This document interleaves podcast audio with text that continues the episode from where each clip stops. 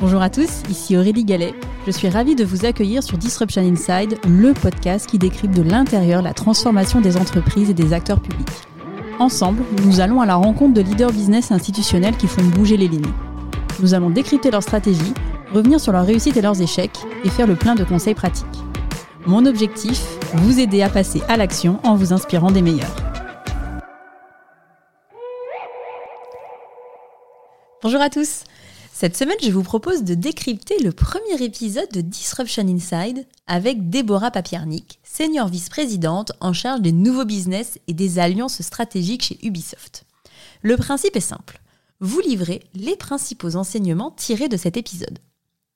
Alors pour commencer, si on revient sur la manière dont Déborah a construit sa carrière, ce qui m'a marqué, c'est le fait que Déborah a su saisir les opportunités qui lui ont été proposées et qu'elle n'a pas hésité à sortir de sa zone de confort en prenant par exemple la tête de la direction de la production, alors qu'elle ne disposait d'aucune compétence technique.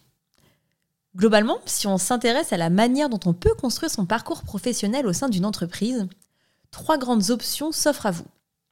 La première, c'est de monter les grades, pas à pas, conformément au parcours de carrière type de l'entreprise.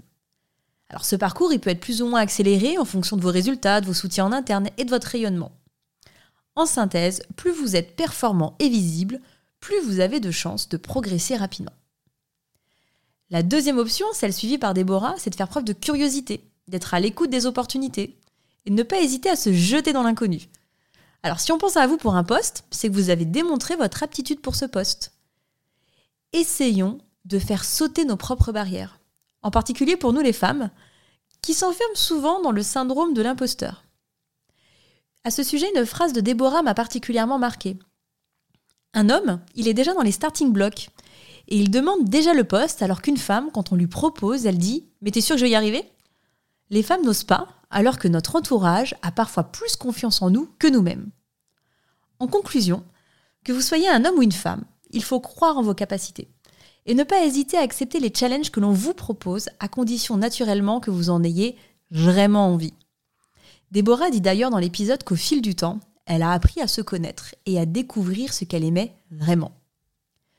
Troisième option, on n'est jamais mieux servi que par soi-même et on crée du coup soi-même les opportunités. Alors vous allez me dire plus facile à dire qu'à faire, mais bonne nouvelle, l'intrapreneuriat a le vent en poupe depuis plusieurs années. Donc renseignez-vous au sein de votre entreprise pour savoir quels sont les dispositifs mis en place pour soutenir les idées innovantes portées par les collaborateurs. N'hésitez pas non plus à écouter l'épisode avec Antoine Denoy, CEO d'AXA Climate.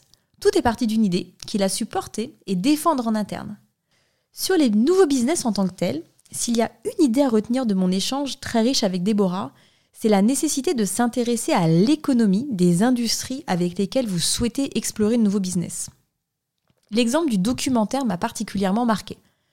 Le business model est somme toute assez simple. Ubisoft vend ses images mais derrière, la stratégie de pricing est adaptée en fonction du business model des partenaires. Dans le documentaire Lady Sapiens, sur les 90 minutes du documentaire, 17 minutes proviennent d'images d'Ubisoft.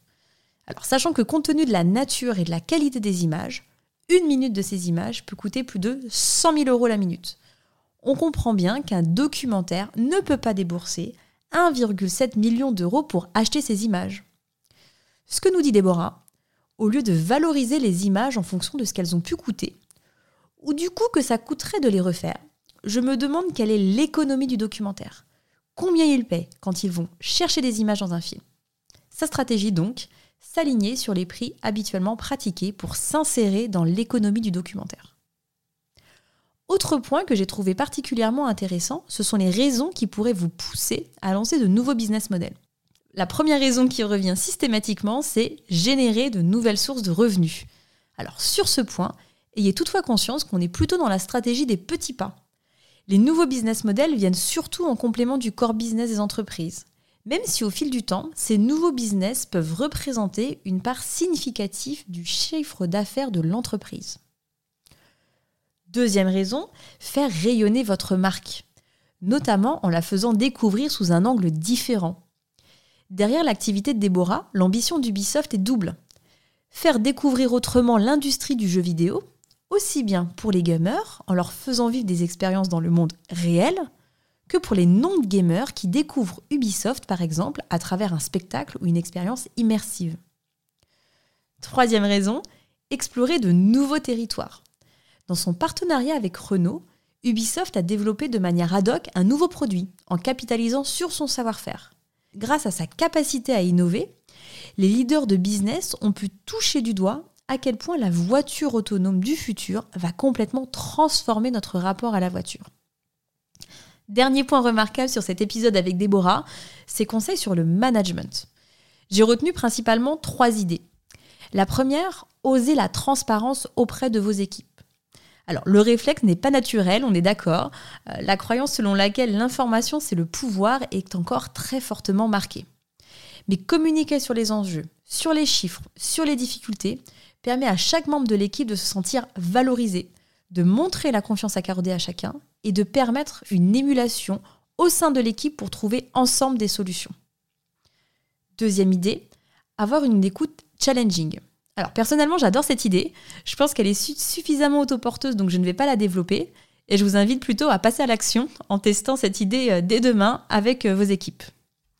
Dernière idée, accompagner ces équipes à faire des choix et à prendre des décisions.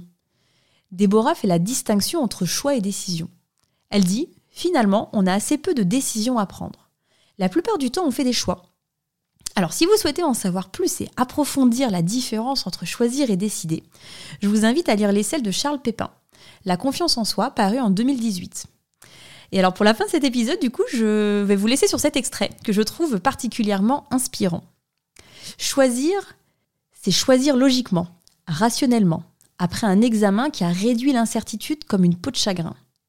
Entre deux destinations de vacances, si l'une présente objectivement plus d'avantages que l'autre et correspond mieux à nos attentes pour un budget égal, nous allons la choisir. Nous n'avons alors pas besoin de véritable confiance en nous-mêmes. Savoir réfléchir et calculer correctement suffit.